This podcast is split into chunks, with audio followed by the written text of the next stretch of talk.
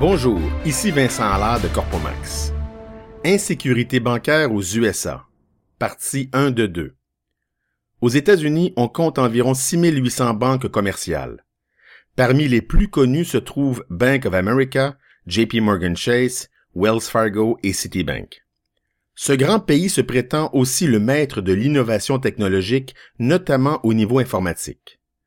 Pourtant, il devient de plus en plus risqué de déposer son argent dans une banque américaine. À cause du volume effarant de transactions bancaires effectuées chaque jour aux USA, le système bancaire fonctionne beaucoup plus sur une base numérique que nominative. Autrement dit, ce qui compte véritablement, ce sont bien plus les numéros, montant du chèque, numéro du compte, numéro de la banque, que les noms, de l'émetteur du moins. Un jour, la maman de ma progéniture vérifie l'état de son compte bancaire via Internet.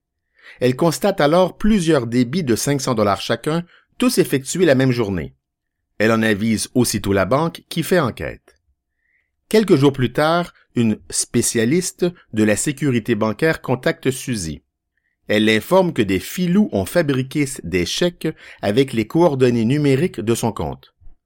En haut à gauche d'un chèque fabriqué, on y trouve le nom et l'adresse d'une société en apparence légitime. Au bas du chèque, ce sont toutefois les coordonnées bancaires du compte de Suzy qui y sont imprimées. Et les fraudeurs ont fabriqué des chèques au nom de diverses sociétés. La prétendue spécialiste demande alors à Suzy Avez-vous dévoilé votre numéro de compte bancaire à quelqu'un? Et Suzy de répondre Oui, à toutes les personnes à qui j'ai remis un chèque. Bien sûr, la banque a remboursé Suzy. Aux USA, trois numéros sont très importants. Le SSN, Social Security Number, est attribué à tout citoyen et résident permanent américain. Le EIN, Employer Identification Number, est attribué à toute entreprise, américaine ou étrangère, faisant affaire sur le sol américain. Enfin, le ITIN, Individual Tax Identification Number, est attribué à tout étranger devant produire un rapport d'impôt aux USA, par exemple pour des revenus d'intérêt américains. Particularité troublante, chacun de ces numéros comporte neuf chiffres.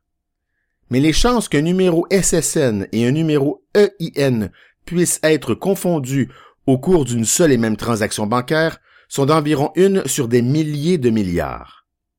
Dans le compte bancaire de Corpomax, je remarque qu'une somme de 3500 dollars a été retirée. Cette transaction a été effectuée au guichet intérieur d'une succursale de la banque dans laquelle je n'ai jamais mis les pieds. Mon banquier fait enquête et me rappelle. Le guichetier de la banque, dans une toute autre ville, a fait erreur. Son client s'est identifié avec son SSN. Or, il s'avère que ce numéro est identique au numéro EIN de Corpomax. Le client a tout simplement demandé quel était le solde disponible et a décidé de ponctionner une partie de celui-ci. L'employé de la banque, sûrement bien intentionné, mais surtout mal formé, n'y a vu que du feu. Évidemment, la banque a remboursé Corpomax. Il est étonnant de constater à quel point le système d'accès au compte bancaire d'une société est facile aux USA, du moins afin d'obtenir des informations sur le contenu de celui-ci. Lorsque vous téléphonez à la banque, le préposé vous demande invariablement votre nom, le nom de votre société, son adresse et le numéro de son compte bancaire.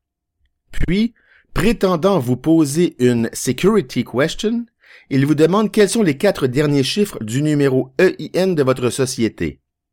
Bien que la confidentialité du EIN ne soit pas aussi grande que celle du SSN, on ne le propage pas inutilement.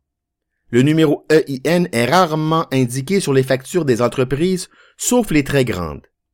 On se sent donc en confiance de fournir les quatre derniers chiffres aux préposés bancaires. Le problème, c'est que certains États américains, dont la Floride, dévoilent sur leur site web le numéro EIN des sociétés y faisant affaire.